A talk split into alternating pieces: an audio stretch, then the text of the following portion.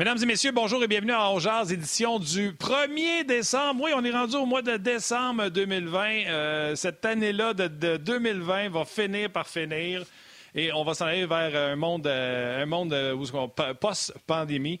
Martin Lemay avec vous pour On en compagnie de l'excellent Yannick Lévesque. Écoute, t'as l'air d'un Power Rangers avec ton chat mauve, puis moi un Power Rangers bleu poudre. J'aime ça. Euh, un Power Ranger, wow. Ah ouais, un Power Ranger. je veux commencer, tu sais, euh, puis j'aimerais ça qu'on fasse ça. C'est fou comment on peut parler deux heures de temps avant le show, Yann, puis les idées me viennent quand le show commence. À début de chaque show, j'aimerais ça qu'on salue des gens qu'on oublie souvent. Exemple, je fais partie des retardataires qui a décidé de faire installer ses pneus d'hiver hier. Le rush des tailleurs d'hiver est supposé être fini aujourd'hui pour les gens qui ont travaillé dans les garages avec la slush, la gueule qui leur tombe d'en face. Tous les gens qui travaillent dans les garages mécaniques, puis là, c'est le break, puis qui euh, me font plaisir de nous écouter sur Ongeaz. Salutations aux gars, aux filles qui travaillent et euh, qui ont fait la job pour euh, que tout le monde ait leurs pneus d'hiver à début de saison. Ben, ça va, mon Lévesque? Ben, ça va bien. En tout cas, je constate une chose, tes dernière minute pas mal. Toi, t'es le genre de gars qui doit faire justement sacrer les gars d'un garage, là, qui arrivent à la dernière minute, puis c'est pneus d'hiver. C'était aujourd'hui la date limite, c'est ça? Exact. Mais moi, je peux te le dire tout de suite. Le, 31, le 30 novembre, sur le calendrier de mon mécano, Alain, que je salue, il fait dire, by the way, pour les retardataires, qu'il y a encore des pneus, parce que c'est assez rare d'en trouver de ce temps-là. Euh, lui, à chaque hiver, il prend la dernière date, le dernier case horaire, puis il met mon nom. Ah, c'est correct. C'est correct. Et au moins, il est habitué, ah, un bon contact, c'est le fun. Hey, euh, ben, c'est une bonne idée, oui, que tu as euh, comme ça de saluer des gens. On va le faire. Euh, donc, demain, j'aurai des gens à saluer également. écoute, aujourd'hui, ça fait drôle, hein? 1er décembre, moi, dans mon coin, il n'y a plus de neige. Tout est fondu. C'est de la pluie qui tombe depuis deux jours. On a des un petit redout de température également. puis là, on regarde les nouvelles, tu sais, puis on, voit que dans la Ligue nationale, ben, ça commencera pas tout de suite. là, il y a Pierre Lebrun qui a sorti tantôt, notre collègue, qu'on parle peut-être d'un retour entre le 20 janvier et le 1er février. Ce matin, on parlait la Ligue vise toujours le 1er janvier. Euh, je regarde dans la Ligue de hockey junior major du Québec, on vient de mettre ça sur pause, minimum jusqu'au 3 janvier. Mais ça, le 3 janvier, c'est retour des joueurs dans leurs équipes, dans leurs installations. Ça faisait pas de match avant un autre deux semaines. On parle du 17, entre le 17 et le 22 euh, janvier que ça pourrait reprendre. Euh, la Ligue nord-américaine pas de saison. Euh, le Senior 3A, pas de saison. Ça s'annule un peu partout. Nous, dans le Midget 3A, ça commencera pas avant minimum la mi-janvier, euh, puis peut-être plus tard. Euh, tu sais, quand tu regardes ça, tu fais comme aïe aïe. Le hockey mineur aussi, pas de retour imminent non plus. Donc, ça ira pas avant la mi-janvier de ce côté-là non plus, au minimum. Euh, c'est pas les bonnes nouvelles, mais c'est comme ça. Donc, euh, on doit vivre avec ça. Euh, on doit régler le problème de pandémie, puis par la suite, essayer de trouver des solutions. Puis on va en jaser tout ça aujourd'hui en long et en large avec nos intervenants avec Éric Bélanger notamment, qui lui est très impliqué au niveau du hockey mineur également, euh, évidemment au niveau élite là, avec les Chevaliers de Lévis, au Medjet 3A, mais qui, côtoie les jeunes de la structure et tout ça également. Donc on va revenir un peu là-dessus, les impacts que ça peut y avoir. On va parler du Canadien, on va parler euh, des petites nouvelles. Il n'y a pas beaucoup de nouvelles, mais on va en jaser avec notre ami Gaston Terrien, qui est déjà là, au bout du fil, qui est prêt. Salut Gaston! Au bout du fil. Euh, salut Martin. Ouais, au, ben, ouais, au bout du fil. Parce que mes, mes, AirPods, moi, ils ne tiennent pas le coup, fait que je suis obligé de me brancher. Fait qu'il a un peu raison, je suis au bout de mon fil de brancher. Euh, ouais, choses, hey, moi, je non, mais je m'excuse, non, mais je m'excuse, je m'excuse. Ça, c'est mes années de radio qui sont revenues. Tellement habitué de faire des entrevues téléphoniques à la radio, ça a sorti tout seul. C'est vrai que c'était pas, euh, ben. c'était pas génial, là, au bout du fil. Je devrais dire au bout de son téléphone, parce qu'il est comme nous, sur le téléphone, mais en vidéo.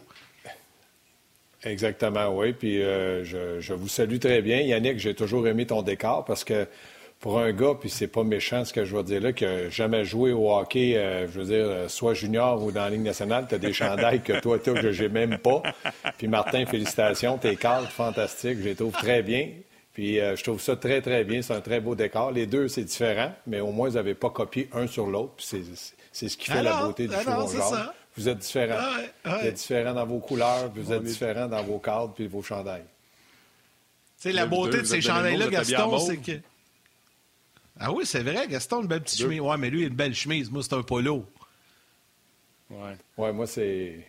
Euh, c'est mon linge que j'ai d'Ernest que j'essaie d'user. C'est plus difficile là, parce qu'on est tous à la maison. tu l'uses un, un temps soit peu. mon gars. Oui, ouais, exactement. ouais. Hey, on va... il y a beaucoup de nouvelles. Il y a beaucoup de nouvelles c'est le Canadien. Euh, Luke Richardson a parlé aujourd'hui, les gars, à 11 h. Euh, puis euh, sur 400 questions, il y en a eu 398 sur Romanov. Et Luke Richardson ne cache pas pour dire que du bien pour lui et que les attentes vont être très hautes. Donc, je sais que notre sujet va être, entre autres, on va parler de Caulfield, de ce qui s'est passé en fin de semaine sur RDS. Mais euh, le coach des défenseurs du Canadien et Claude Julien, souvenez-vous, les gars, avaient été euh, élogieux en disant que c'était un poste à perdre pas mal plus qu'à gagner pour, euh, pour Romanov. Je sais qu'on était supposé de commencer avec Caulfield, mais allons-y avec une petite opinion là-dessus, sur ce que Luke Richardson a dit tantôt en, point de presse. Gas, je vais te faire un résumé à peu près de 400 questions sur Romanov en une minute. Bien, premièrement, je pense que Luke Richardson, c'est un très bon. Moi, il me fait beaucoup penser, en tout cas, du laps de temps qu'on l'a vu travailler, je le vois aux entraînements. C'est un peu Jacques Laperrière du côté québécois, rappelez-vous, qui a fait beaucoup d'années comme assistant. Il a vu passer beaucoup d'entraîneurs-chefs, puis lui est resté en place parce qu'on savait qu'il était il aimait son poste de deuxième derrière l'entraîneur-chef. Il l'appuyait, puis il était fidèle à l'organisation du Canadien. Donc, quand je regarde Richardson, puis que lui voit arriver un joueur comme Romanov, Fleury, euh, il y a des bons jeunes, Jolson, je pense que comme entraîneur des défenseurs, tu viens un peu énervé parce que c'est certain qu'à tous les entraînements, il va discuter avec Shea Weber, puis de temps en temps, chez Weber, il dit Luke, t'en rappelles-tu quand tu jouais, tu avais un côté robustesse. Moi, j'ai le côté un peu plus robuste, en plus de finition sur euh, l'avantage numérique avec son lancé. Donc, c'est plus difficile de donner des conseils à, à Shea Weber que de donner des conseils à Romanov. Puis là, il dit il va avoir beaucoup d'attentes. Oui, il y a des attentes. Mais pour moi, la seule attente que j'ai de Romanov, c'est qu'il soit dans les six défenseurs de la troupe euh, à, Claude Julien, qu'il soit capable de progresser, qu'il soit capable de commettre des erreurs, mais d'apprendre de ses erreurs, puis qu'un jour ou l'autre, à moyen ou à court terme, qu'il devienne dans les quatre défenseurs. Il ne faut pas oublier que du côté gauche de la défensive, avec Sherrod et Edmondson, c'est deux défenseurs qui ont de la maturité et de l'expérience. Donc, pourquoi dire qu'on va avoir, on va mettre de la pression? J'ai aimé Luke Richardson ou les commentaires de Martin quand il a dit oui, il y a des attentes, mais ce sont des attentes pour un jeune joueur qui va faire son entrée dans la Ligue nationale.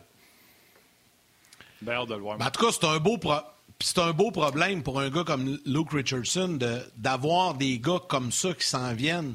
tu parlais de Fleury aussi. Il y, a quand même des jeunes qui poussent. Là. Euh, c'est mieux ça que quand tu es assis dans le bureau puis que tu mets, tu sais, je sais, vous autres, les coachs, aujourd'hui, on écrit sur des tableaux, mais à l'époque, hmm. c'était des gens de papier aimanté, là.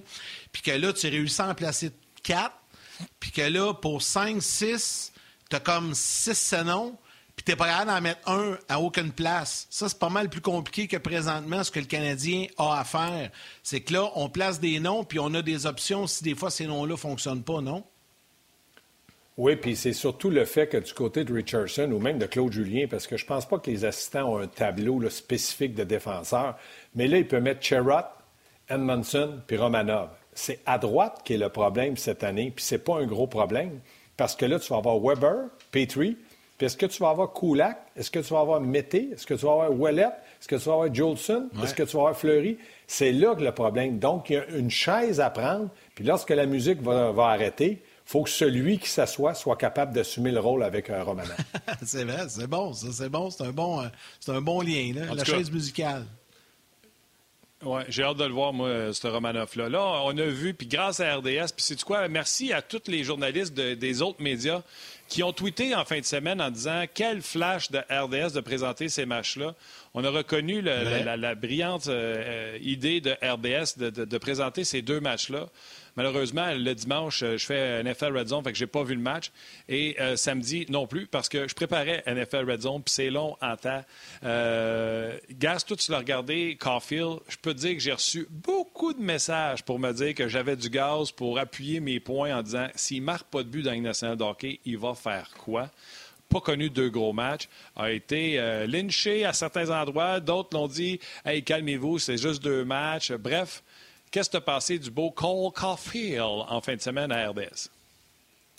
Bien, à peu près comme tout le monde, on est un petit peu resté sur notre, sur notre appétit parce qu'on s'attendait à des merveilles de sa part, parce qu'on l'avait beaucoup vanté, puis on ne l'avait pas beaucoup vu. Donc, on se disait, celui qui l'a plus vu à RDS, c'est notre collègue Stéphane Leroux, qui l'a peut-être un peu suivi par Internet à certains moments où il a été le voir. Donc, c'est lui qui a plus la, voix de dire, écoutez, je pense qu'il va être bon, je pense qu'il va arriver à faire des choses qui vont impressionner l'état-major du Canadien de Montréal. Mais moi, dans les deux matchs, comme spectateur, ce que je regarde, c'est que c'est un droitier, c'est un petit joueur. Est-ce qu'il va être un peu, puis je ne euh, l'ai pas comparé, mais parce que physiquement peu imposant, est-ce qu'il peut faire un peu ce que Genta a fait? J'ai des points d'interrogation sur euh, un laps de temps ou une période de, deux matchs, de deux, de deux matchs simplement. Sauf qu'il y a des aptitudes près du filet. Tu vois qu'il a faim de marquer. Est-ce que le, lancer pour arriver à la Ligue nationale, ça aussi, son physique euh, va certainement pas l'aider. J'ai rarement vu un joueur de petit gabarit avoir un lancer à la Shea Weber. C'est surtout des gars qui sont très puissants puis qui mettent leur poids parce qu'une technique de lancer, je l'ai enseigné dans les écoles de hockey, c'est pas simplement euh, de dire, bon, ben voici un lancer frappé, puis c'est sûr que si tu fais ça, tu vas un lancer à 100 000 à l'heure. C'est pas comme ça. Il y a une technique, il y a une façon. Et surtout, parce que moi, j'avais un lancer qui était, j'ai gagné ma vie avec mon lancer, c'est l'instinct que tu as. Un peu, entre guillemets, l'instinct du tueur. C'est-à-dire que quand tu lances, tu lances pas pour que le gardien puisse faire l'arrêt. Tu lances pour marquer des buts. Donc, c'est cet instinct-là que tu dois avoir de dire, moi, quand je vais lancer, il faut que ça fasse mal, pour pouvoir, quand je vais prendre un deuxième lancer. Est-ce qu'il a ça? Je ne pense pas. Est-ce qu'il est capable de gagner ses bagarres un contre un? Bien, on en a vu un, exemple au, point de vue universitaire. Ça a été plus difficile. On l'a peut-être pas vu. C'est pas le gars qui va emmener la rondelle d'un bout à l'autre de la patinoire, mais j'ai l'impression que c'est un gars qui est capable d'emmener de l'offensive. Mon point d'interrogation, j'en ai quelques-uns, parce que j'ai discuté avec Yannick un petit peu ce matin, c'est à droite, le Canadien de Montréal, avec Gallagher, avec euh, Anderson, puis avec euh, Toffoli, est-ce que pour les trois ou quatre prochaines années, ils ont besoin d'un ailier droit? Vous allez toujours me dire, Gaston, on peut toujours penser transaction. Oui, mais pour le moment, ces joueurs-là sont en place avec des contrats à plus ou moins long terme de quatre ans et plus. Ça, ça m'inquiète pour Caulfield. Puis moi, je rejette du revers de la main de dire, écoutez, c'est un droitier, mais il peut jouer à gauche, il le fait. Moi, là, quand j'étais dans les rangs juniors, j'étais un droitier. De jouer à gauche, c'était difficile. Mais pour me donner, puis j'ai été peut-être un des seuls joueurs de la Ligue junior majeure ou même canadienne, j'ai joué six matchs de 60 minutes. J'ai jamais sorti dans les séries éliminatoires avec Gaston Drapeau. Donc, il fallait que j'aille à un moment donné à gauche, à un moment donné à droite. Est-ce que j'étais bon deux places? Je vais vous le dire sincèrement, défensivement, non. Mais quand j'avais la rondelle, j'étais dangereux. Donc, pour avoir un temps de glace de qualité, autant Mété, autant Gérard avec l'Avalanche du Colorado, ils ont joué à gauche, à droite, puis dans le junior, ça paraît un peu moins, puis à l'université aussi. Mais dans la Ligue nationale, messieurs, il y a un point d'interrogation. Oui, tu sais, un gaucher à droite, on voit ça, mais parce qu'il y a beaucoup plus de gauchers que de droitiers. C'est rare qu'on voit le droitier switcher de l'autre côté. Celui qui est sûr qu'il peut le faire, parce qu'il a même dit qu'il est aussi confortable d'un côté que l'autre, puis dans sa carrière, il a joué beaucoup à gauche, c'est Tyler Toffoli. Ça, on y reviendra pour ce côté-là. Là, j'ai dit à Yannick, Yannick, je veux, parler, je veux dire quelque chose à Gas. Gas, ça me fait rire que tu dis, euh, y a-tu acheté pour la shot? Parce que c'est rare, tu vas dire ça dans ta vie. Tu es plus grand que Caulfield, mais t'es pas grand, t'es pas gros. Et j'ai Marc-André mm. Bergeron en tête. Vous étiez deux gars avec des, des, des, des pilules assez certaines, merci. Je sais pas si Gaston Gingras est, gros, lui. C'est un autre avec des méchants, un méchant non, Fait que la grosseur. Gaston Gingras, c'est six, la grosseur. C'est 6 pieds 1, 200 livres en partant. Puis moi, moi et Marc-André Bergeron, c'est 5 pieds 10. Moi, j'ai joué à peu près à 175-180 dans le junior. Dans la Ligue nationale, lorsque y a peu de matchs j'ai joué, j'ai joué à 195. Dans le cas de Caulfield, quand on me dit 5 pieds 7, je regarde sa glace, je dirais peut-être plutôt 5 pieds 6 et demi. Puis j'ai pas, je ne vais pas le mesurer avant chaque match. Mais pour le moment, pour le moment, puis je regarde Brian Genta, qui était à peu près de son physique. Pas aussi costaud Caulfield que Genta, mais il n'est pas formé en adulte. Puis Genta n'avait pas un lancer foudroyant non plus. Non, non, c'est ça. Pour jouer tu n'es pas obligé d'avoir la grosse shot. Bon. Mais ça aide. Ça donne un atout plus qu'un autre. Je vais te poser une question, Gaston. Ben, je la pose aux deux, en fait, mais Gaston en premier. Puis ça rejoint un peu un commentaire. Puis si vous le permettez, les gars, je vais vous lire un commentaire euh, qu'on vient de recevoir sur euh, la page Facebook. Benjamin Elie.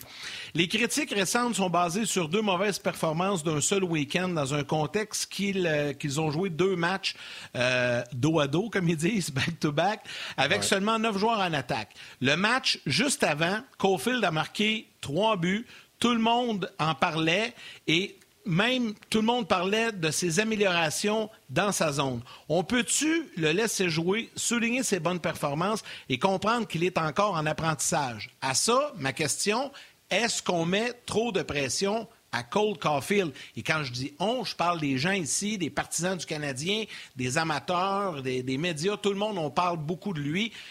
Et je vous pose la question. Bien, premièrement, Benjamin, tu as, entièrement raison. Moi, j'ai dit ma remarque sur simplement deux matchs, parce que je ne l'ai pas vu jouer autrement. Surtout, je l'ai vu sur des séquences où il marquait le but. Donc, on voit que des bonnes séquences à ce moment-là. Mais moi, je regarde la situation. C'est pour ça que je vous ai dit que j'ai joué six matchs, moi, 60 minutes. Donc, moi, quand on me parle neuf attaquants, c'est trois trios, c'est amplement. Est-ce que ça se fait à long terme? Non. À court terme, oui. Est-ce qu'il y a de la pression? Euh, écoutez, c'est sûr que d'être devant la télé, il le savait qu'RDS euh, était pour euh, rediffuser ces matchs-là. Oui, il y a de la pression, mais attendez tant qu'il va être avec le Canadien, puis ça va être le, Centre Bell qui est bondé, puis là, la TV, puis la TV américaine. L'autre chose, pour répondre à la question d'Yannick, euh, oui, on met beaucoup de pression sur les jeunes lorsqu'on les repêche à Montréal. Pourquoi? Parce qu'on nous vante leur mérite beaucoup trop élevé qu'on devrait le faire. Exemple, je me rappelle très bien qu'on avait dit du côté de, de, le défenseur, puis Beaulieu, ce sont deux défenseurs qui vont aider le Canadien, puis on en mettait énormément. Et ils n'ont pas été capables peut-être d'assumer ce rôle-là dans la Ligue nationale, ou très peu comme étant des premiers choix. Donc, quand on a repêché Cofield, on a dit euh, c'est un vol on aurait il aurait dû être dans les dix premiers. Il y a des équipes qui regrettent, il y a des équipes qui nous appellent et voudraient l'échanger. C'est simplement un vol. Moi, j'aurais aimé mieux qu'on me dise, écoutez, il y a un petit gabarit, mais attendez de le voir sur la glace. C'est un gars qui a du potentiel, c'est un gars qui a un bel avenir, puis nous, on va être patient, puis on va bien l'encadrer. Non, on a tout de suite mis la pression, puis ça, ça venait pas de nous, ça venait de l'état-major du Canadien, de Timmons, de Marc Bergevin, qui ont dit, écoutez, c'est un pur vol. Quand tu fais un repêchage, tu te fais une liste. Tu fais 100 noms. Gaston Terrien, Martin Lemay, Yannick Lévesque. À un moment donné, tu repêches quatrième, puis il en, reste un dans les trois. Ton rôle comme recruteur, c'est de dire, écoutez, il est encore là, c'est lui qu'il faut prendre. Tu te fais une liste et moi, je pense que tu dois suivre cette liste-là. Donc, à partir du moment où les Canadiens ont vu Caulfield qui était libre au moment où ils l'ont repêché, j'ai rien contre le fait de l'avoir pris. Mais d'aller dire tout de suite, ça va être tout un joueur de hockey. C'est un petit cabaret, mais c'est un vol. C'est lui qui devait être là bien avant les autres. C'est là la pression qu'elle est venue. Les attentes sont venues des gens qui nous ont parlé de lui et non de nous, les journalistes. Fait arrêtez de dire que c'est toujours nous autres qui met la pression. Nous, on la met lorsqu'on les voit de nos yeux. Moi, j'ai émis un commentaire de ce que j'ai vu de mes yeux en disant est-ce qu'il est prêt? J'ai un point d'interrogation. Mais je ne l'abaisse pas parce que je pense toujours que s'il a été un premier choix au gabarit qu'il a, c'est qu'il a un talent et un potentiel certain. Oui, oui, mais écoute, la pression, là, on repassera, là, ça tout de faire autre chose. On va travailler en comptabilité. Euh, puis même là, il y a de la pression. Les gens, il faut qu'ils relivent un rapport d'impôt. Euh, ça coche, ne peuvent pas se tromper. Il y en a de la pression partout dans la vie. Moi, je suis tanné de ça qu'on parle. Ouais, mais il y a de la pression, de la pression. Hey, fais d'autres choses dans la vie. OK? Fait que ça, là, au niveau de la pression. Ah, mais Martin. Le débat là, sur Cold Coffee, puis moi, je l'ai dit. Attends, attends, attends, attends. À Montréal, là, on est bon pour ça. Non, non, mais attends, tu repartiras après. Là. Moi, je me souviens quand Carey Price est arrivé avec le Canadien, là, son premier match à Montréal, le monde scandait Carey, Carey dans les estrades. Là, il avait arrêté une rondelle. Il avait reçu un tir. Tu sais, parlez-en à Guillaume la tendresse, la pression, quand il est arrivé à Montréal. C'est la même chose. Tu sais, à un moment donné, je fais juste dire, c'est correct, là. on a le droit de mettre de la pression. mais ici, c'est pire qu'ailleurs. Non, mais... Ben non, c'est pire à Montréal qu'ailleurs. Non, non, non, non, non. Va à Los ben, Angeles, va écouter les critiques sur les Lakers. À les Cowboys de Dallas, c'est pire. Non, non, les Yankees de New York, c'est pire. Je te parle de hockey. Je te parle de hockey le gars qui sait pas s'il va mettre du pain sur la, table pour son équipe, pour sa famille, le gars qui sait pas qu'il va être capable de mettre un pain sur la table, ça, c'est de la pression. Il joue au hockey, Colin. Voulez-vous me lâcher avec la petite pression? Puis il est au Wisconsin, puis là, parce que Gaston, laisse-moi finir jusqu'à épuisement. Gaston Terrien, il est là parce qu'il a dit à 11 h à RDS de midi à 13 h, tous les jours du lundi au vendredi, a dit Ouais, Cole Coffee, il est mieux de mettre dedans. Là, on fait Oh, oh, oh, c'est de la pression. Hey, fais d'autres choses dans la vie. Si toi, au Wisconsin, ça ça te mettre de la pression. Tu joues au hockey. Embrace the moment. Amuse-toi. non, mais tu comprends-tu? Moi, les histoires de on met trop de pression sur ces joueurs, on peut-tu parler d'eux autres sans que ça soit une pression écrasante et insupportable? Colin! Vas-y, là. Non, là, là je peux, je peux te parler, là? Bon, puis après ça, je vais laisser parler Gaston. Là, premièrement, calme-toi. Ça, c'est la première des choses. Deuxièmement, là, tu mets tout dans le même panier. C'est sûr c'est facile quand tu prends toute la société en général. Oui, de la pression, on en a tous. Puis, tu sais, le gars qui travaille au dépanneur pour faire vivre sa famille, ça, c'est de la vraie pression. Je suis d'accord avec ça. C'est pas ça que je te dis. Moi, je te parle de hockey, de Ligue nationale. Je dis juste que des fois, à Montréal, on est on met plus de pression parce qu'on crée des attentes énormes avant que le gars arrive aux portes de la Ligue nationale et quand il commence à jouer dans la Ligue nationale. C'est juste ça que je dis.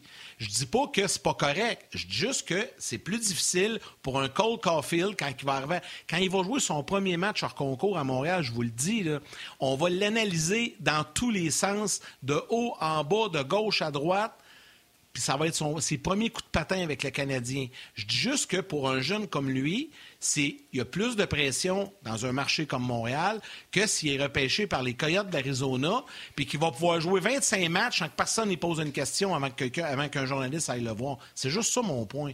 Là, décrains, toi.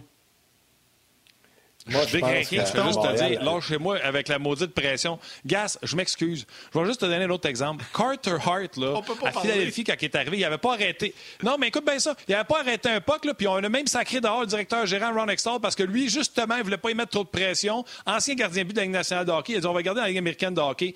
Mais crime, ils n'ont pas de goaler à Philadelphie. Lui, il avait la pression d'être le meilleur gardien but depuis Pelle Lindbergh, qui s'est tué dans les années 80. Il y en a partout de la pression, mais ici, à Montréal, écoute ben ça, mais, euh, si on dit que lui, il est mieux de produire. Et pauvre petit chou, on y a mis de la pression. Vas-y, Gas, je vais prendre une pause.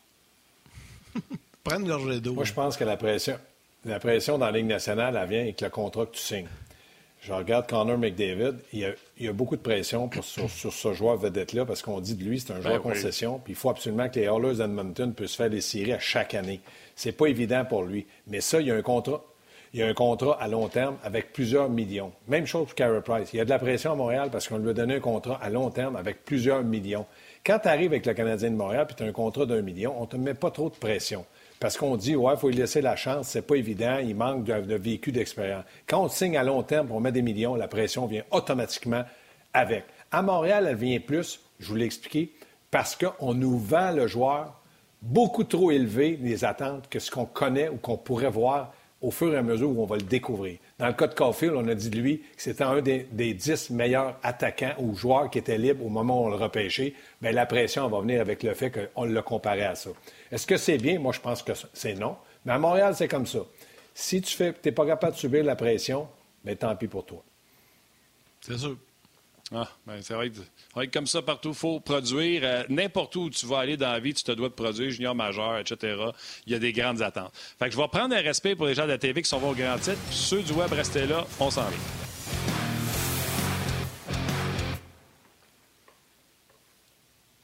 Moi, je veux même plus t'entendre parler de la pression. Puis je veux même plus jamais qu'on me dise qu'un joueur peut performer parce qu'il n'aimait pas la pression ou parce qu'il n'est pas capable de la supporter la pression. Le problème, c'est pas la pression. Le problème, c'est le gars qui n'est pas capable de la supporter. J'ai déjà dit sur ce show, puis Guy Boucher l'avait repris, je vais répéter, on prépare nos petits gars pour le chemin au lieu de préparer le chemin pour les petits gars. Non, on prépare le chemin pour les petits gars au lieu de préparer le chemin. Fait que là, là, on veut enlever de la pression pour que le petit gars puisse évoluer au lieu de dire, hey, fais-toi pousser une carapace, puis passe à travers la pression comme un grand garçon. En tout cas.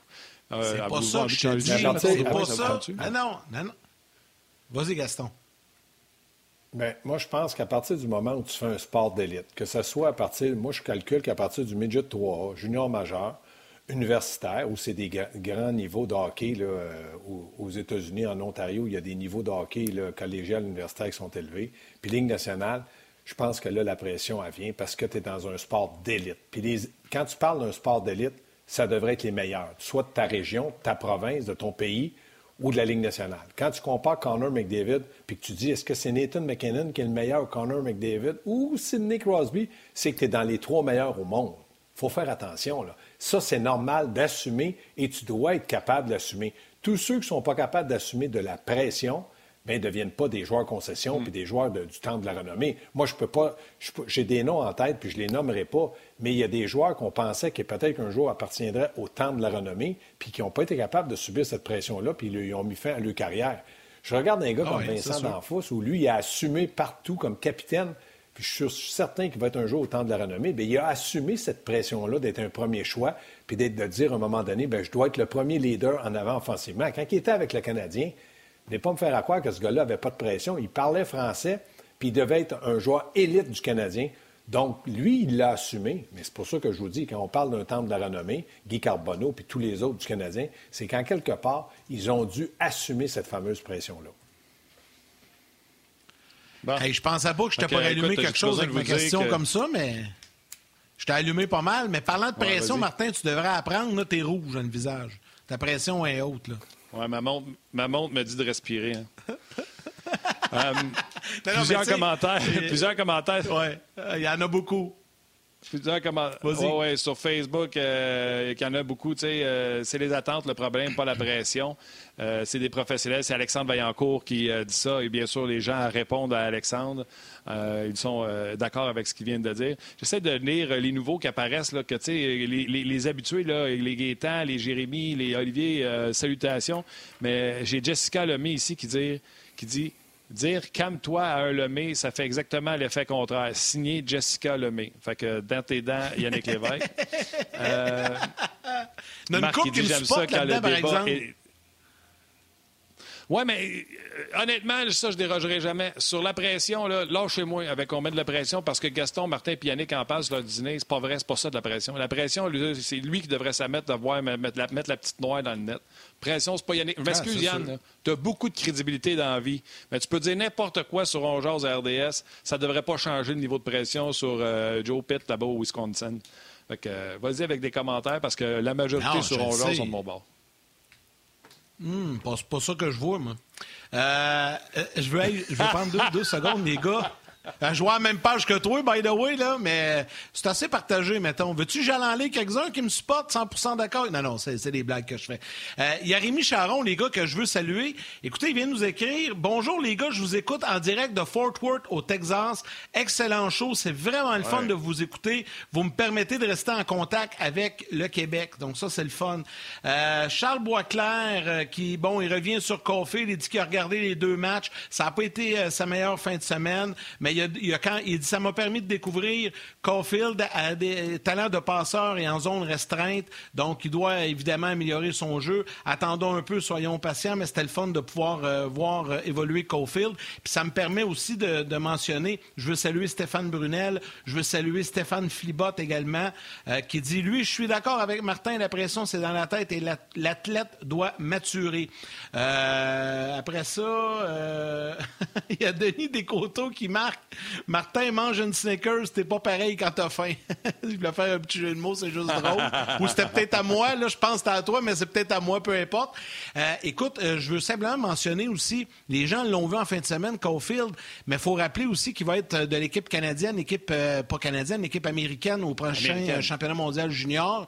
Oui, c'est ça, il va être dans l'équipe américaine. Et on va présenter les matchs des, des États-Unis également à RDS, donc ça va être le fun de le voir évoluer là également.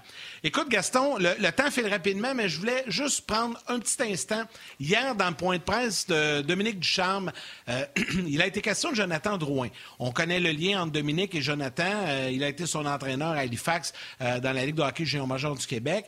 Et là, lui racontait que cette année, à cause de la COVID, il n'a pas pu s'entraîner en solitaire avec lui, passer du temps avec Jonathan, mais que malgré ça, il s'attend à ce que Jonathan Drouin connaisse un excellent début de saison selon euh, ce qu'il euh, y a eu comme discussion avec lui et tout ça. Euh, tout en pense quoi de ça? Je pense que les attentes aussi sont hautes envers Jonathan Drouin et il se doit de connaître un bon début de saison dès le départ. Oui, premièrement, tu m'as dit ce matin, puis euh, c'est sa quatrième année que le Canadien, puis les attentes ont toujours été très, très, très élevées. Pourquoi? Parce qu'on lui a donné un contrat à long terme avec beaucoup d'argent, plus de 30 millions, là, pour, si ma mémoire est exacte, pour, euh, ou près de 30 millions pour 5 ans. En tout cas, l'important, c'est de savoir qu'il y a eu un bon contrat avec le Canadien lors de l'échange contre Sergachev. L'autre chose, je pense que Dominique Ducharme est un bon, dans le moment, est un bon deuxième entraîneur. Il n'est pas l'entraîneur-chef, c'est Claude Julien. Puis lui, c'est facile pour lui d'aller le voir et dire Écoute, Jonathan, je vais t'aider, tout ça. Mais Claude Julien, là, pour moi, on n'a rien à lui reprocher dans le cas de Jonathan euh, Drouin. Pourquoi? Parce qu'il l'a fait jouer sur le premier trio, il l'a fait jouer en avantage numérique, on lui a donné du temps de glace de grande qualité. Il reste que du côté de, Jonathan, il n'a peut-être pas répondu toujours aux attentes de Claude. à un moment donné, Claude, comme entraîneur-chef, pour vouloir gagner, il a pris des décisions qui n'ont pas plu à certaines personnes et à Jonathan Drouin. Maintenant, si tu demandes à 20 joueurs dans un vestiaire, euh, si je t'emmène ton entraîneur, vas-tu performer? Ils vont dire oui, mais ça va te prendre 20 entraîneurs derrière le banc. Oui, on va revenir euh, avec les gens de la télé dans deux petits instants.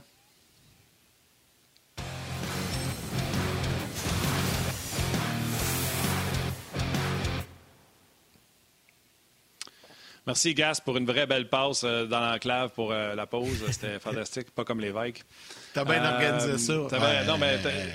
Ouais, ouais.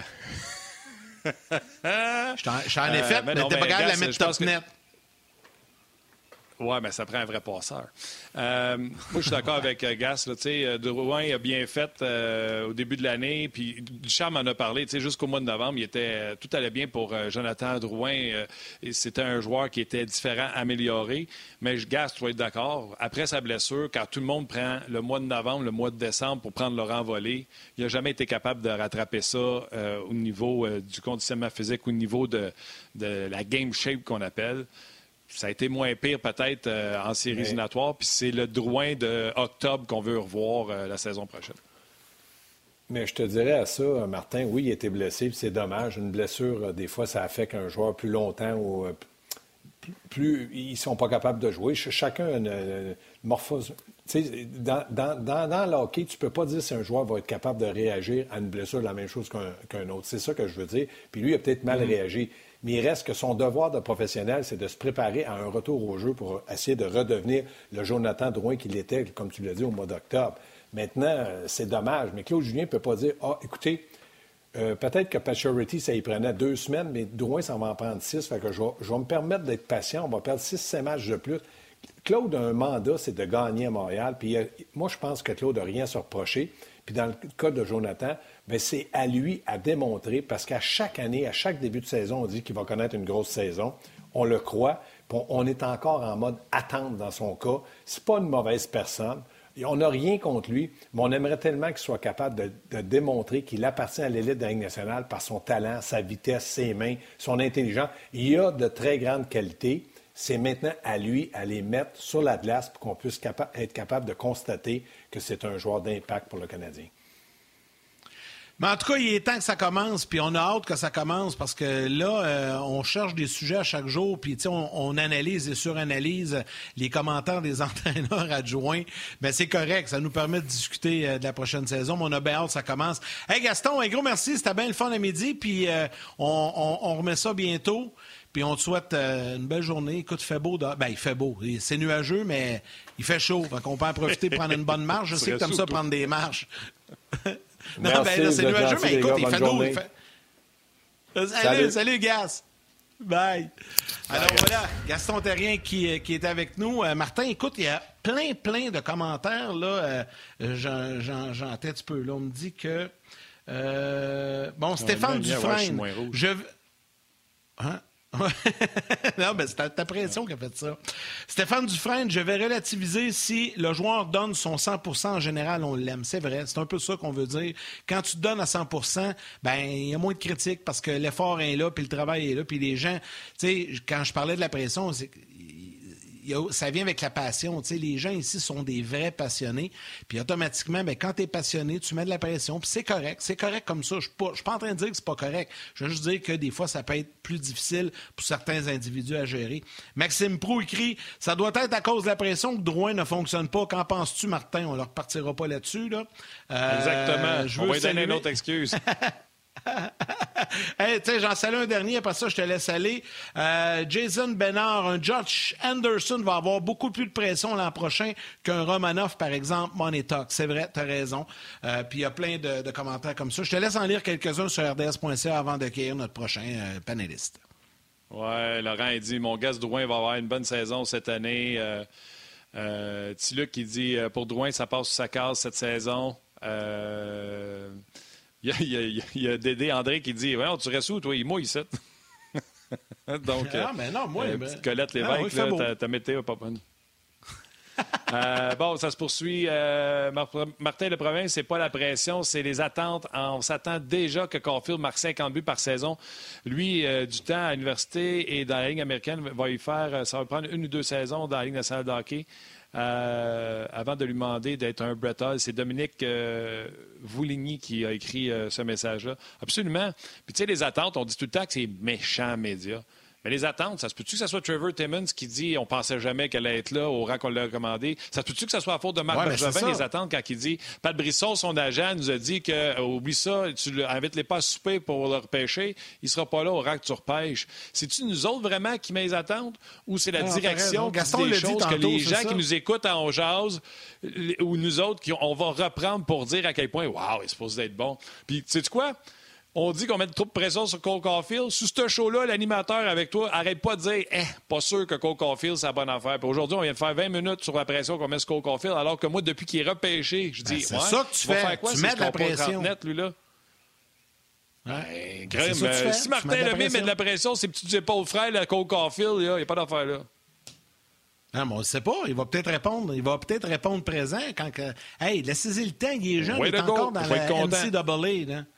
Mais c'est ça. Mais là, moi, te le ah mettre d'en face en Vera s'il fait un job. Crée-moi. Mais ça, c'est pas avant. te le mettre d'en face en Vera s'il a fait pas. Peut-être deux. ah, c'est ça. C'est ça. Hey, je sais pas ce que notre prochain invité en pense. C'est Eric Bélanger qui est là, qui est déjà installé. Salut, Eric. Salut, boys. Comment tu délègues ça, toi, la pression? ça me fait rire. Vous, euh, vous avez l'air d'un vieux couple. J'aime ça. Écoute, euh, la, pression, là, écoute, tu t'en vas dans la Ligue nationale, euh, je suis d'accord à 100% avec Martin. Si t'es pas capable de gérer la pression, fais d'autres choses. Euh, la pression, il y en a dans, tous les domaines de, dans la vie. Euh, t'es repêché en première ronde, oui, ça mène une pression additionnelle. Puis oui, Montréal, t'as une pression additionnelle. Ça fait partie de la game. Puis moi, la pression, j'aimais ça. Ça me ça m'aidait à mieux me, préparer, puis ça m'aidait à mieux performer d'avoir la pression. Puis je te dirais qu'il n'y avait pas personne plus que moi qui, s'en mettait sur les épaules. Fait que ça m'a jamais fait peur. Puis euh, si tu veux jouer pour le Canadien, ben, ça fait partie de la game. Yannick, as-tu entendu le début de son intervention? As-tu entendu le début de son intervention? Il a dit, vous me faites rire, vous êtes comme un vieux couple. a raison. ouais, mais... Toi, tu retiens ce que tu veux. euh... Ben moi, là, le euh, pire, non, mais le pire, c'est que j'ai pas dit que tu n'avais pas raison. C'est parce que c'est juste que toi, tu as pris mon affirmation puis tu l'as englobé général dans la vie, dans la société. C'était pas ça mon point. Mon point, c'était au hockey, dans la Ligue nationale, à Montréal, on a tendance à mettre plus de pression qu'ailleurs. C'était ça mon point. Puis Éric Bélanger, sois honnête, là. toute ta carrière, tu as joué, tu t'es promené avec quelques équipes, là, OK? Si tu avais eu la chance, parce que moi je considère que c'est une chance pour un Québécois de jouer pour le Canadien, si tu avais eu la chance de jouer pour le Canadien, sois honnête, tu aurais eu plus de pression de jouer à Montréal que de jouer à Edmonton ou de jouer à Los Angeles. Là. Oui, moi je l'ai vécu. J'ai joué dans des marchés un petit peu moins... Euh, euh, peu orthodoxe, à, à Edmonton, ça se compare à Montréal, puis moi, ça n'a pas bien été là-bas. Fait que, oui, j'en ai eu la pression, puis euh, euh, je, me le faisais dire. Euh, mais tu sais, je te dirais qu'en Arizona, là, quand j'ai été 15-20 games sans marquer de but une année, ça me dérangeait pas bien, bien. Exactement. mais Edmonton, me, le faisait dire, me le faisait dire en Simonac, puis être québécois à Montréal, oui, ça rajoute de la pression. Puis oui, de jouer pour le Canadien, ça rajoute de la pression. C'est sûr. Les marchés, là, les meilleurs marchés de, hockey aux États-Unis et au Canada, tu as de la pression additionnelle euh, parce qu'il y a une couverture médiatique qui est plus présente. Puis à Montréal, mais c'est là que tu en as le plus. C'est sûr, puis en étant québécois, ça en rajoute. Ça, c'est sûr. Donc, quand tu, quand tu te ramasses à Montréal, que ce soit comme agent libre, oui, quand tu es repêché, tu n'as pas le contrôle de ça. Mais quand tu décides d'aller à Montréal, ça fait partie, euh, ça fait partie de la game d'avoir plus de pression. Donc là, c'est là, il faut que tu dises. En tout cas, regarde, je veux pas... Yannick a raison. Non, non, non, attends. vous avez les deux raisons. pas dit ça. Il n'a jamais dit ça. Ah, OK, j'aime ça. Il n'a jamais dit ça. Il a, jamais dit ça. Puis tu sais, on passera pas le show sa pression, mon Yann, là. Mais tu l'as entendu, il a dit je marquais pas 20 buts en Arizona, puis je m'en sacrais. Tu vois, c'est pour ça que c'est important de la pression, parce que tu veux pas... Tu sais, les gens qui font leur travail puis qui s'en foutent, puis qui n'ont pas de ça pression... Ça pousse à performer. Je la fais, je, ça, je suis d'accord avec toi. Ben, c'est ça. Fait que c'est ça. Tu comprends-tu? Éric Bélanger vient exactement de te dire. Avec de la pression à Edmonton, pas en Arizona. Ça. En Arizona, ça me dérangeait pas si je ne livrais pas la marchandise. Tu as ta réponse. On passera pas le show là-dessus. Ben, non, non, ce que je disais. J'ai pas dit que ça me dérangeait pas. J'ai dit que j'avais, c'était moins euh, problématique. Tu sais, je pouvais passer sous le radar, puis j'étais capable de.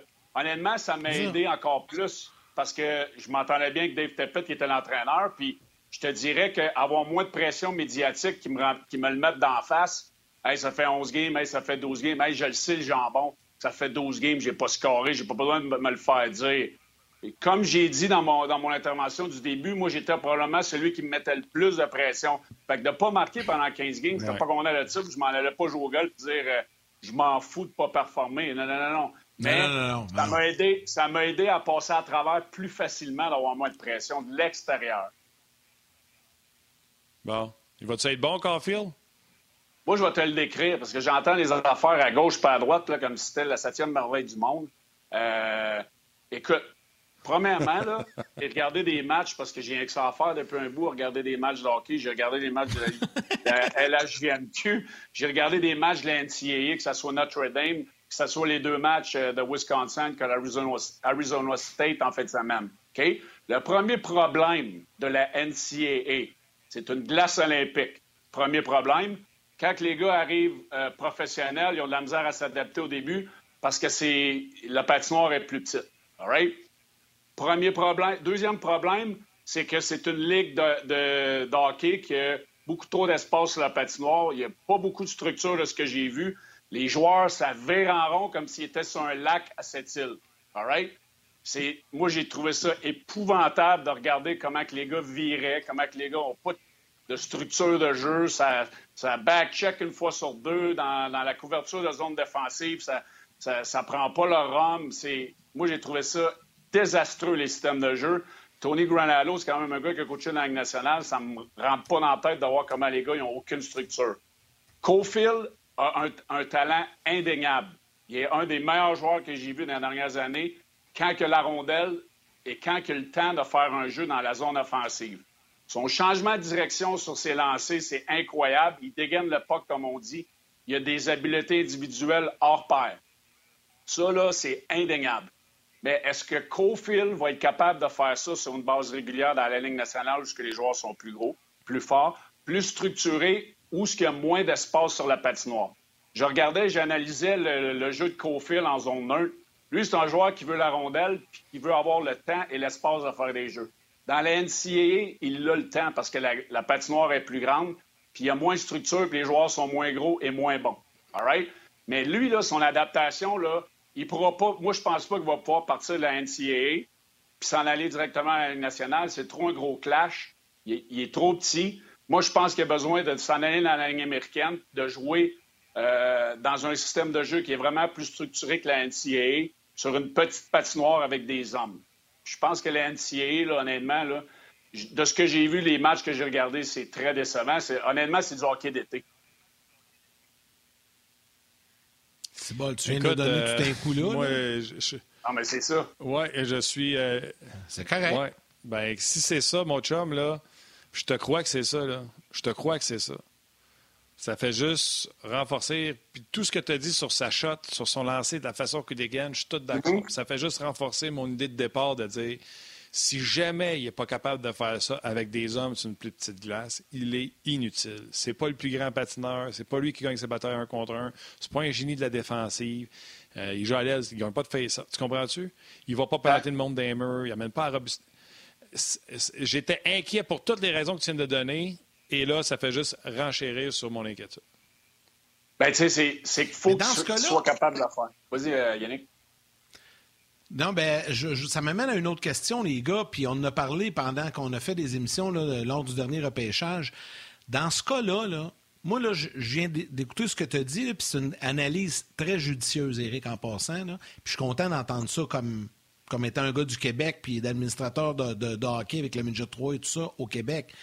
Mais dans ce cas-là, pourquoi que l'on repêche autant de gars des collèges américains chez le Canadien, mais dans la Ligue nationale aussi? Tu sais, parce que je veux bien croire que c'est à cause qu'ils peuvent bénéficier d'une année de plus pour le signer, pour les contrats. Ça, je le comprends. Deux. deux. Mais c'est le. Ben, deux, deux années de plus. Mais si, avec ce que tu expliques, là, moi, ça, ça, ça, ça m'allume, là, ça, ça, me fait signer un petit signal d'alarme, dire Oh boy, attends un peu, là. Ça veut dire que les gars évoluent sur des glaces qui ne sont pas adaptées à nous autres, c'est plus difficile, tournent en rond. Tout ce que tu expliqué, je ne vais pas répéter ce que tu as dit, mais il me semble que, je sais pas, moi, comme dépisteur ou comme euh, directeur gérant, j'y penserais deux fois. Tu sais, un exceptionnel, un gars vraiment bourré de talent, comme supposément Caulfield, OK, mais pour les autres, tu sais, les gars de quatrième, cinquième ronde, là. Ben moi, moi j'aurais, moi, j'aurais un, gros red flag, comme on dit, dans, dans le sens que, oui, L'avantage de la NCA, c'est pas compliqué, c'est que tu as quatre ans pour signer un joueur que tu repêches.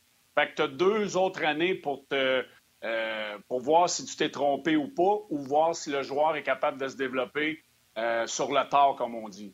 Donc, avoir deux ans supplémentaires, c'est pas mauvais. Mais de ce que j'ai vu, la structure hockey, écoute, j'ai regardé plein de matchs euh, de la Ligue junior majeure du Québec dans la bulle et un petit peu avant ça.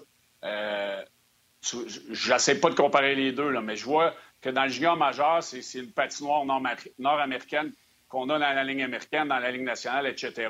C'est plus structuré. La NCA, l'erreur que moi je vois, c'est je l'ai vécu jouer sur des grandes patinoires. Je l'ai vécu en Russie, je l'ai vécu en Italie lorsqu'on a eu l'accord de 2004. Puis jouer sur une grande patinoire, c'est vraiment pas la même chose. C'est beaucoup plus d'espace. Puis euh, je regardais, lorsqu'il y avait un petit peu de structure dans, le jeu défensif des équipes, ils attendent à cinq euh, à la ligne rouge. Ils sont trois dans zone neutre, deux défenseurs à la ligne bleue euh, dans leur zone défensive, puis ils attendent que les gars reviennent, euh, que les gars rentrent avec la rondelle offensivement. Fait que, sais, ça, crée un jeu qui est, statique, puis tu crées des systèmes défensifs, à mon avis. Moi, j'ai détesté jouer sur les glaces olympiques parce que les entraîneurs essayent de, de rapetisser la zone neutre en ayant quasiment cinq gars statiques. Euh, c'est pas le hockey réaliste qu'on a dans la Ligue nationale, dans la Ligue américaine. C'est pour ça que moi, j'ai un gros point d'interrogation. Les meilleurs joueurs qui ont, du talent comme Cofield vont s'en sortir, mais je pense que l'adaptation de monter dans la Ligue nationale directement est plus difficile, à mon avis. C'est là que je vois un gars comme Cofield euh, passer du temps à Laval pour justement voir comment il est capable, de réagir dans une structure euh, d'hockey nord-américaine plus euh, de la Ligue nationale avec des hommes.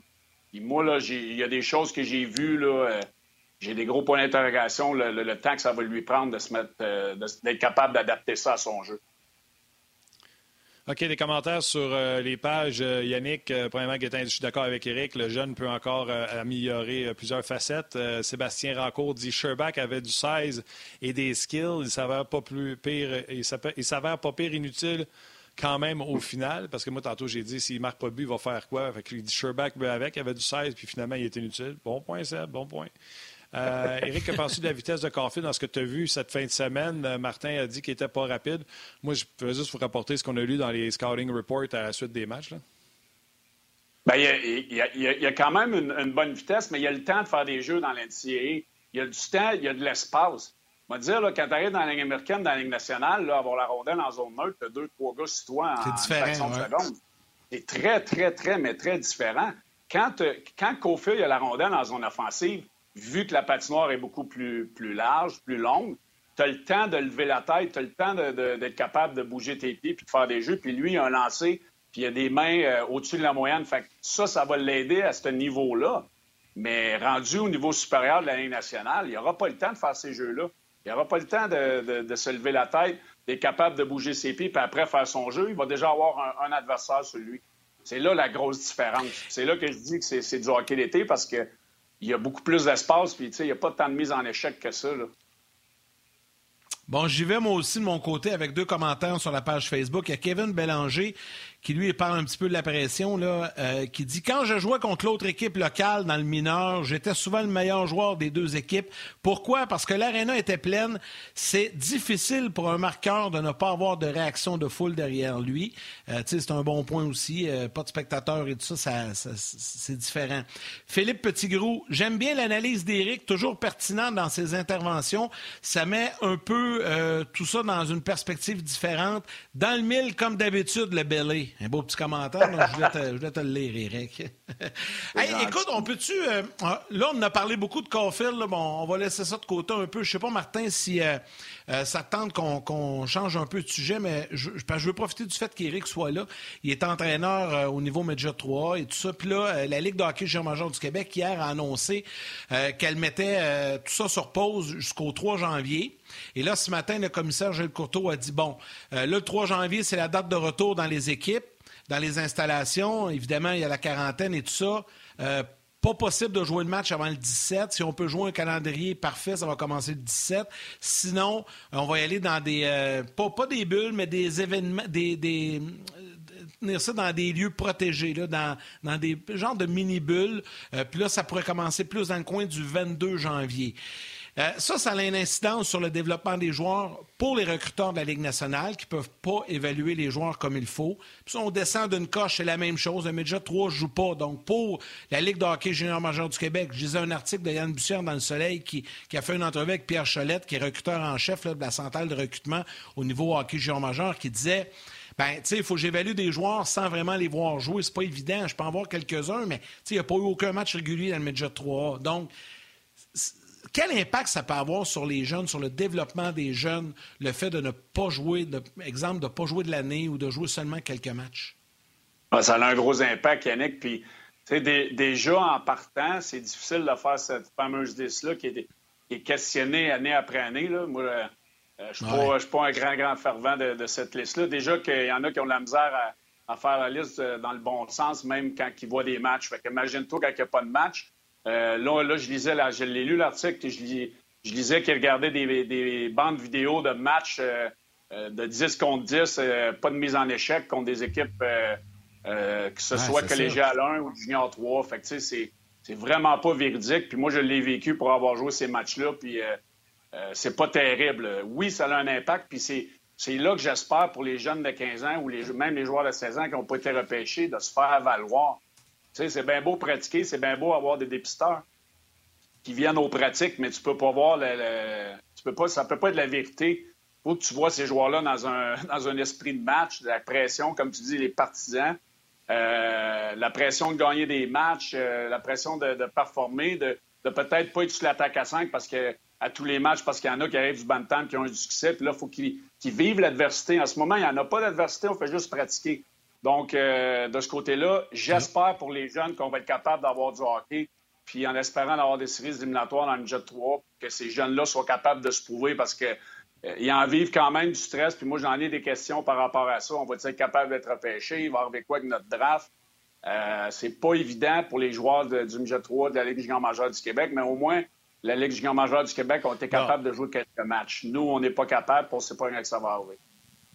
Je vais t'arrêter. Euh, un, les gens à la télé, vont aller à la pause, mais si vous voulez voir un autre pétage de coche, je vous invite à nous suivre sur l'Internet parce que là, euh, ils viennent encore de m'allumer.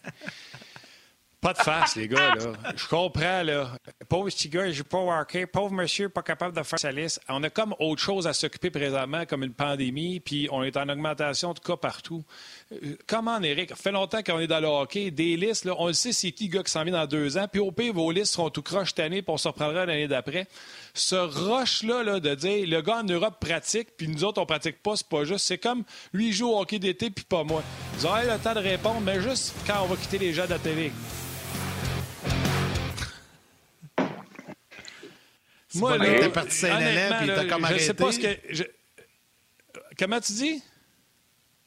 J'étais parti Saint-Hélène, puis t'as arrêté pour la pause, mais continue ton point, parce que là, là, ouais, ouais, c'est vrai que je vais en péter une Tu sais, le gars... Oui, oui, mais moi, avec, je vais en péter une. Le monde, là, un de mes chums, puis Eric le connaît, lui, avec, il capote, là, tu sais, les gars, je joue pas au hockey. Je comprends, là. Puis moi aussi, j'aimerais ça que mes enfants puissent se retourner au sport. Puis, tu sais, c'est des enfants qui vont enseigner dans les skis pour la première fois de leur vie, peut-être, cette année. Puis ça se peut que ça marche pas parce qu'il euh, y a la pandémie, puis qu'on est en zone rouge. Puis là, les gens de zone rouge ne pourront pas monter au nord, faire du ski. So be it. Tu comprends-tu? C'est spécial ce qui se passe présentement. Tout le monde passe là-dedans. Il n'y a pas de course au million à avoir. Puis même s'il y avait une course au million au détriment de certaines vies de chacun, ça donne pas la, ça vaut pas la peine de dire il faut vraiment que je pratique, il faut vraiment qu'on mette nos jeunes sur la glace. Prenez ça cool. Là. Si jamais on est capable de faire de façon sécuritaire, Éric Liron. Puis sinon, là, le recruteur, puis le pire, c'est que je me sens mal parce que je sais qu'Éric ne sera pas d'accord, puis je, l'aime tellement, Éric, puis on s'entend bien. Mais crème, les recruteurs, les Éric Bélanger de ce monde, ils savent c'est qui les next one qui s'en vient. Puis faisons vos, faites vos travails différemment pour arriver à des listes, etc. Puis si jamais on est capable de jouer au hockey, vous ferez des listes à partir de ça. Si au mois d'août c'est réglé, puis on a un semblant, vous ferez les plus grands camps d'entraînement, les plus grands euh, combines, puis vous ferez vos choix de pêchage à partir de là. Mais il n'y a pas d'urgence à tout casser alors que les cas sont en hausse un peu partout. Je trouve ça plate pour les petits gars. Je comprends qu'il faut qu'ils jouent au hockey, mais qu'ils prennent le hockey et qu'ils jouer dehors, dans la rue, jouer dans le je ne sais pas. Mais honnêtement. non, mais tu comprends ce que je veux dire, Vas-y, Yannick. Juste avant. Euh, wow, wow, wow. Là. On va te laisser répondre, Eric, après. Juste une chose qu'on va mettre au clair. Là. Je sais pas qu'est-ce que tu faisais pendant que je posais ma question. Là. Tu devais être distrait là, parce que j'ai jamais dit qu'il fallait qu'on retourne sur la glace là au détriment de la santé publique. J'ai jamais dit ça. Ah, j'ai juste demandé à, Eric. Le gars, son article sur le soleil. Non, non, mais attends. J'ai demandé à Eric quels pourraient être les impacts pour ces jeunes-là qui n'ont pas la chance de jouer au hockey? Ça, c'est la première des choses. Je ne suis pas un cornichon. Là. Je sais que présentement, on ne peut pas jouer au hockey, puis c'est correct. Il faut respecter la santé, puis il faut protéger tout le monde. Ça, je suis d'accord avec toi. La question, elle se pose, puis elle est bien noble de se poser. Ces jeunes-là bénéficieront pas de la visibilité que les autres ont eu les autres années à cause de la pandémie. C'est juste ça mon point. Tu t'es emporté pour rien, encore une fois. Là. Mais pas mais c'est pas grave, si... C'est pas grave s'ils n'ont pas leur visibilité. On va faire ça d'une façon différente. C'est plate, là, mais c'est comme ça. Puis ceux qui disent, ouais, mais les joueurs, quelque part... on va parler junior, là, toi, tu parles Jet 3, là, le joueur junior là, qui joue euh, en Europe, là, lui, les, les, scouts peuvent le voir. Mais go au Canada, présentement, les scouts peuvent pas le voir. Puis là, fait que ça, ça me fait penser au monsieur dans la rue qui fait Ah ouais, mon voisin, son gars fait du hockey d'été, je vais mettre mon gars au hockey d'été parce qu'il va être euh, désavantagé. Hey, come on, là, on a d'autres choses à C'est pas ça que je dis. C'est pas ça que je dis. Martin, tu mêles les affaires, là. Écoute, moi, je te parle pas des gars qui sont listés d'un premier puis qu'on le sait. Dans chaque équipe, on le sait, à Lévis, il y a deux, trois gars qui sont numéro un, à Lac-Saint-Louis, peu importe. Moi, je te parle des autres, des gars qui vont être pêchés en cinquième, sixième ronde, quatrième ronde, peu importe. Eux, ils n'ont pas la chance tu sais, le gars là, qui est obligé de travailler fort, puis de jouer son match, puis d'être intense, puis de donner des mises en échec, puis de revenir dans sa zone, il y a un bon back-check. Tu sais, des, petits détails qu'on voit moins, là, il a pas la chance de se mettre en valeur. C'est juste ça mon point. Puis je dis que pour ces gens-là qui font des listes, et pour les dépisteurs, Ligue nationale, junior majeur, peu importe, mais déjà 3A, c'est plus difficile. C'est juste ça mon point. Je suis pas en train de dire que là, on oublie tout ça, puis euh, mettez-les sur la glace qu'on joue au hockey. C'est pas ça que je dis.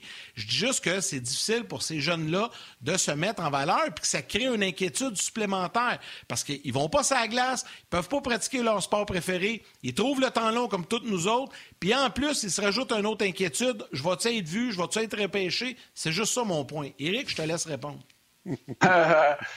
non, mais écoute, tout le monde, là, dans, tout le monde euh, dans la société aujourd'hui, on a tous nos combats, tout le monde a, les choses à vivre. Nous autres, on est dans le monde du hockey, on parle de hockey. Moi, je les vois, les jeunes. Les jeunes, moi, je, je, suis chanceux, nos joueurs sont chanceux parce qu'on est capable, à cause du sport-études, de les avoir euh, sur la glace à tous les jours quasiment pour des pratiques. Mais à un moment donné, là, il y a l'aspect psychologique. Euh, je ne suis pas en train de dire que je vais revenir. Moi, ça serait juste moi, je j'aurais walké. Là. Euh, anyway, ça, c'est un autre combat. Mais euh, à un moment donné, il va falloir vivre avec. Il va falloir euh, prendre les choses en main puis peut-être structurer les choses pour dire, regarde, écoute, on, joue ou on joue pas à un moment donné.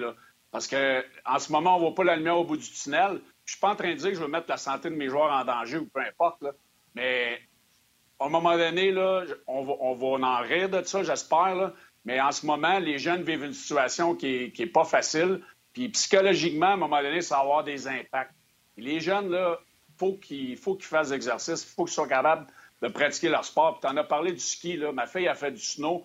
Là, on va juste un dans le téléphérique, puis ben là, j'ai au moins tu vas capable d'y aller en snow, là, arrête de chialer. Fait que, à un moment donné, je suis pas en train de me plaindre, je suis juste en train de dire qu'à un moment donné, il va falloir prendre ça en ligne de compte. C'est Martin, tu as raison, mais tout le monde vit le combat. Là. À un moment donné, il va falloir revivre. Ah oui, mais on s'en va du bon bord. Je l'ai dit tout à l'heure, le 1er décembre, il reste un mois, cette année de misère-là de 2020. On va s'en débarrasser. Euh, Jean-Luc Pigeon, euh, en accord avec Martin, les gars talentueux vont passer au rang supérieur quand même. Euh, fait que ça rejoint un peu ce que tu disais, Yannick, parce que lui aussi parle des rangs supérieurs. Pour les autres, ce sera un recruteur des circuits supérieurs de profiter des ceux qui sont moins bien ça, mon point, en vue. Exact. Exactement. Laurent, il dit qu'il va avoir des vrais vols dans quelques années parce qu'il y a des joueurs qui vont passer sous le radar. Euh, Maxime Saint-Jacques te rappelle, Yannick, au lieu de dire je ne suis pas un cornichon, il fallait que tu dises je ne suis pas une banane. Euh, Mathieu. Euh, non, mais ça, c'est ton expression, Martin. Je t'allais laisser. oui, Mathieu dit ça brasse à midi. Fait que, bien sûr, il a engendré beaucoup de, de, réactions. Laurent Saint-Pierre, je suis d'accord avec Martin. Euh, Fancy Pants, il dit merci, Martin, d'être la voix de la raison. Tout le monde euh, doit s'adapter. Euh, il y a même Laurent qui dit Je vais aller me faire un deuxième popcorn. Moi, ça, c'est bien parti. Pour, non, mais tu sais, c'est correct. Tout le monde a un job à faire. Les, les, gens de la centrale ont un job à faire. Les dépisteurs tout le monde gagne le vie, tout le monde essaie de, comme tu l'as si bien dit tantôt, Martin, mettre du pain sur la table. Hein? Eux autres aussi, il faut qu'ils mettent du pain sur la table. Fait que, Absolument. Euh, eux autres, là, faire le liste, c'est important. Mais tu sais, déjà, comme je l'ai dit tantôt, c'est difficile de faire une liste dans le sens du monde quand il y a des matchs. Imagine-toi, pas de match. Fait que, euh, tu sais, des joueurs qui sont peut-être. Le monde doit t'appeler, Eric. Pardon? le monde, les scouts, les, entraîneurs des niveaux supérieurs doivent t'appeler pour tes gars, savoir avoir un pro scout, quelque chose. Bien là, ça commence. Les, les, les, gars commencent parce qu'au au début décembre, normalement, il y a une liste qui sort de la centrale. Fait que là, les, dépisteurs commencent à appeler, commencent à poser des questions sur certains joueurs. Tu sais, euh, des questions qui sont posées, il va sortir où? Tu sais, je veux dire, des gars de 4, 5, 6, 7, 8e ronde qui sont peut-être classés en décembre, vu qu'ils ont la possibilité de jouer des matchs puis de performer, mais peut-être que leur rang de sélection, au lieu de sortir en quatrième, vont sortir en deuxième. Et ainsi de suite pour les gars de septième qui peuvent peut-être sortir plus de bonheur. Donc, euh, c'est difficile pour tout le monde. C'est une situation qui est vraiment euh, différente du passé. Il faut vivre avec, mais à un moment donné, tout le monde a un job à faire. La morale de cette histoire, deux choses. Premièrement, on sort de cette foutue pandémie, puis par la suite, on embarque sa glace, puis on joue au hockey, puis on a du fun. Puis nous autres, on va pouvoir continuer à faire des shows, puis analyser, analyser les performances des équipes professionnelles et des, rangs inférieurs. C'est carrément ça. C'est bien le fun. Juste en passant, ça m'a fait rire. Il y en a un qui a écrit sur Facebook, Jeff Bernier, en gros, là. Hey les gars, ça va bien aller avec l'arc-en-ciel. Pour nous monter le moral un peu. C'est vrai, ça va juste bien aller.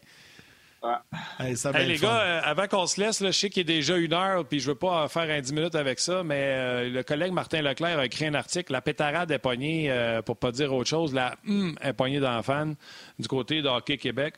Moi, euh, j'ai une association avec Hockey Québec. Je suis président d'honneur d'un de leurs beaux tournois, euh, la Coupe Best Buy. La Coupe Best Buy. Je pense que c'est encore ah le plus beau tournoi de hockey, le plus beau tournoi de hockey qu'il y a au Québec. Sauf que, comme euh, coach l'ai déjà dit, il y a trop de monde là-dedans qui vont chercher une reconnaissance euh, X, Y, Z. C'est monté broche à foin. Et là, euh, le, collègue Martin Leclerc a sorti un article aujourd'hui qui, euh, ça va brasser du côté de Hockey Québec. Dans le temps, c'était Sylvain Lalonde qui était là. Maintenant, c'est un autre monsieur qui est là. Yannick, tu es dans une situation particulière. Tu es dirigeant de président du Midget 3. Eric, tu es coach du Midget 3. Qu'est-ce que vous pouvez nous raconter sur ce qui se passe présentement au hockey mineur, Hockey Québec, Midget 3? Même la ministre a intervenu. Ben, en fait, euh, moi, ce que j'aurais à dire, puis je vais rester assez discret là-dessus parce que il est question dans l'article à, Martin beaucoup de ce qui se passe dans les bureaux d'Hockey Québec. Euh, il est question de conflits, de régimes, euh, ben, je ne veux pas dire de terreur, mais je vais reprendre ces mots, là, de, que c'est pas simple, les relations sont pas saines actuellement.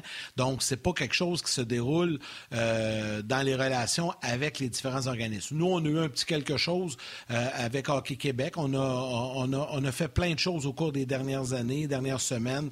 on a signé un nouveau protocole d'entente avec Hockey Québec. Tout s'est bien passé.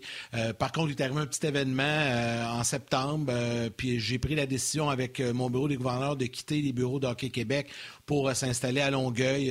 là, je parle de la ligne Medjet 3A. puis dans ce que Martin parle dans son article, c'est beaucoup question des relations de travail dans les bureaux d'Hockey Québec. Donc, c'est certain que ça va faire jaser là, euh, tout ça. Puis euh, c'est pas, euh, c'est, jamais des, choses qui sont le fun à entendre. Là, j'ai vu également que Hockey Québec, le président Yves Sigouin avait aujourd'hui ordonné, commandé une enquête indépendante avec un avocat qui va tenter de faire la lumière là-dessus. La ministre Isabelle Courchain également qui, Isabelle Courchain, Isabelle Charret qui a décidé également de sortir publiquement ce matin qui a dit euh, qu'elle était pour faire la lumière là-dessus. Donc, il y, aura, une enquête également. Je pense que tout ça va durer quelques semaines. Puis, suite à ça, ben, on pourra y revenir et, le commenter. C'est à mon tour, là. oui. Écoute, ton tour, euh, moi, j'ai été impliqué dans, dans l'hockey mineur, euh, dans le bantam, dans le midget sport avant de, de, monter dans le midget 3. Euh, je l'ai vécu euh, de près. Le monde du hockey, c'est un petit monde. Hein? On en entend des affaires. Euh, t'en prends, t'en laisses. Mais ce qui sort aujourd'hui, c'est pas surprenant. On en a entendu parler beaucoup. Puis moi, ce qui me désole là-dedans, puis on a essayé de faire la, nomenclature du hockey mineur depuis quelques années. Pourquoi on a moins de joueurs québécois repêchés? Pourquoi on a moins de gardiens? Pourquoi on a ci? Pourquoi on a ça? Bien, on en a un petit peu la réponse en ce moment. C'est que en bout de ligne, là, ce qui, ce qui me fâche le plus là-dedans, c'est que c'est nos jeunes qui payent le prix pour de la bureaucratie. C'est ça. C'est du monde qui se crée des jobs. Puis en bout de ligne, c'est de l'argent qu'on ne donne pas à des entraîneurs qui seraient peut-être plus qualifiés que ceux qu'on a en place pour développer nos jeunes. Puis là, on, aurait peut-être, on aurait peut-être plus des joueurs qui passeraient dans la Ligue nationale. Fait que ça démontre, euh, ça démontre euh, beaucoup de choses que les, les, les cancans qu'on entend, que moi j'entends à gauche et à droite, mais c'est peut-être véridique. je reviens à dire encore une fois, c'est les jeunes qui en payent le prix, puis c'est peut-être une des raisons pour qu'on développe pas autant de joueurs. Il faut, euh, puis je vais terminer là-dessus, Martin, mais il faut, il faut euh, jamais perdre de vue que le hockey, comme le reste de la société, a énormément évolué au cours des dernières années. Puis aujourd'hui, on est rendu à un moment euh, critique pour euh, la façon de développer le hockey. Puis Eric vient de le dire. Là. Puis moi, depuis que j'ai accédé au poste de président de la Ligue Midget 3, c'est une des choses que je prône le plus. Puis Eric peut le dire là, parce qu'il assiste à des réunions et tout ça. Il faut arrêter de faire du hockey comme ça. Il faut mhm. maintenant élargir notre horizon.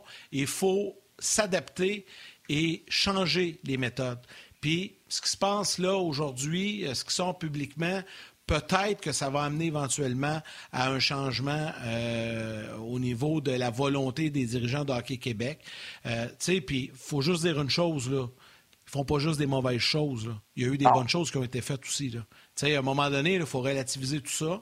Sauf que là, il est question d'un conflit interne avec les, personnes à l'intérieur du bureau. C'est ça le, conflit actuellement. Euh, c'est certain qu'il va y avoir des choses qui vont débouler de ça. Mais moi, je garde toujours comme optique comme option, que maintenant, il faut s'adapter. on dit souvent qu'avec la pandémie, il y a des choses qui vont rester, on va s'adapter. Mais c'est aussi vrai dans le milieu du hockey et du développement. Je pense qu'on a des choses à améliorer et à changer et on doit s'adapter et changer nos façons de faire parfois pour le mieux. Moi, ce, que je veux rajouter, euh, moi, ce que je veux rajouter là-dessus, c'est euh, dans le monde du hockey, c'est toujours, euh, comme tu l'as dit, hein, Yannick, moi, je garde mes, mes œillères de d'un cheval, là, puis je regarde en avant, puis c'est juste mon monde, c'est juste mon équipe, c'est juste mon organisation.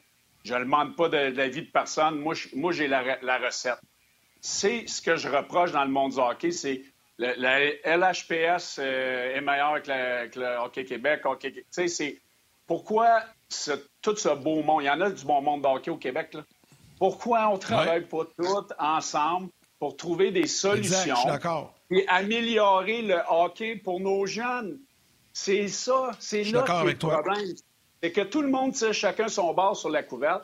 Euh, moi, j'en ai des affaires à dire, puis je sais pas la vérité, mais Colin, que j'aimerais ça les aider plus que ça, Hockey Québec, ou peu importe, que ce soit le MJ 3, que tout le monde ait quelque chose à dire, tout le monde a une opinion, on met ça dans un panier, puis on améliore le sort des jeunes. C'est ça, c'est là qui est le problème, à mon avis, c'est que personne veut démontrer ces choses, je veux garder ça pour moi, et en bout de ligne, ben, encore une fois, je l'aurais dit, c'est les jeunes qui en paient au lieu que tout le monde travaille ensemble pour améliorer le produit. Puis, Martin, je veux terminer, je veux rajouter ce qu'Éric vient de dire. Je veux juste rajouter un petit quelque chose, puis je te laisse un mot de la fin. Là. Eric, ce qu'il vient de dire, il a tellement raison, puis il, le sait, là.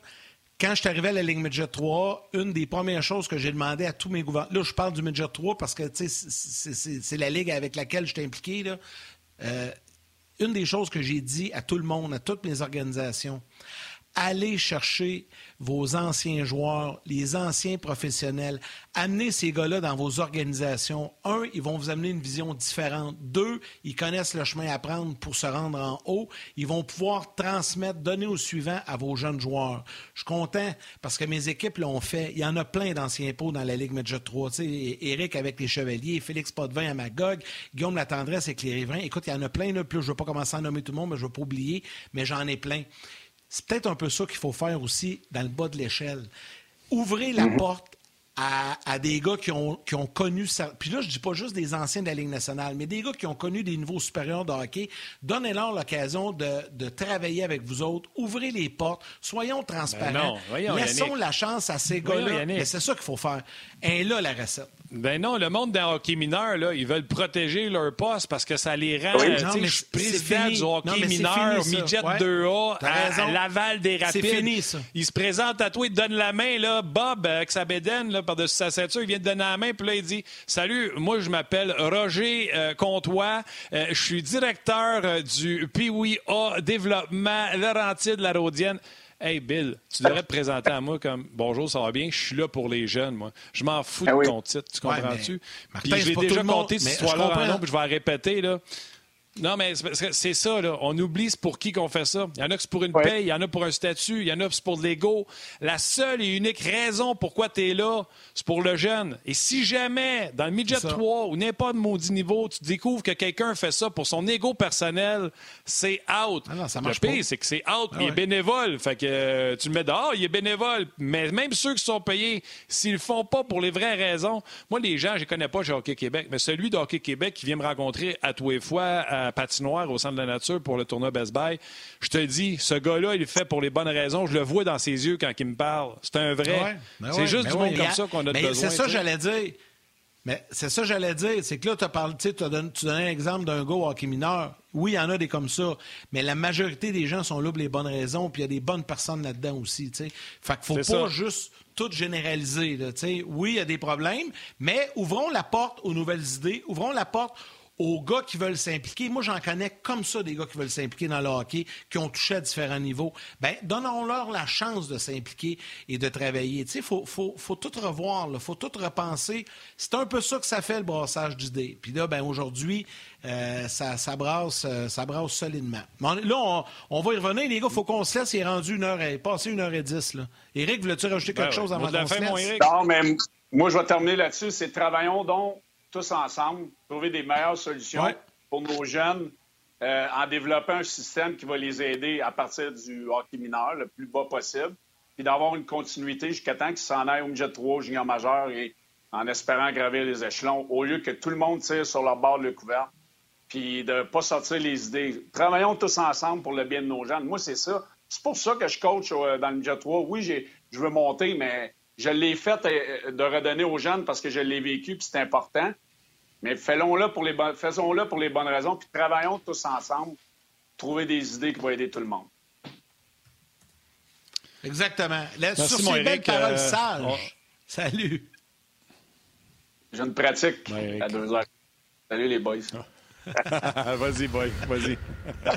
salut, salut. Hey, Martin, comme à l'habitude, on remercie tout le monde. Euh, oui, Valérie, Valérie à la mise en onde de réalisation. Merci à Joël également aux médias sociaux, toute l'équipe de production à RDS qui travaille très, très fort pour nous. Merci à Eric, merci à Gaston également. Euh, merci à tous les gens d'avoir pris le temps de nous écrire et envoyer des questions, commentaires. C'est toujours très apprécié, mon cher ami. Oui, l'important, c'est que vous ayez du fun avec nous autres, parce que nous autres, on en a eu. Un gros merci d'avoir été là. Je l'ai dit en début de show. Tous ceux qui travaillent dans le garage mécanique, qui ont fait des pneus pendant un mois, puis ils ont pris les retardataires hier. Salutations, un gros merci. Moyane, je te salue, puis on se rejase demain. Salut.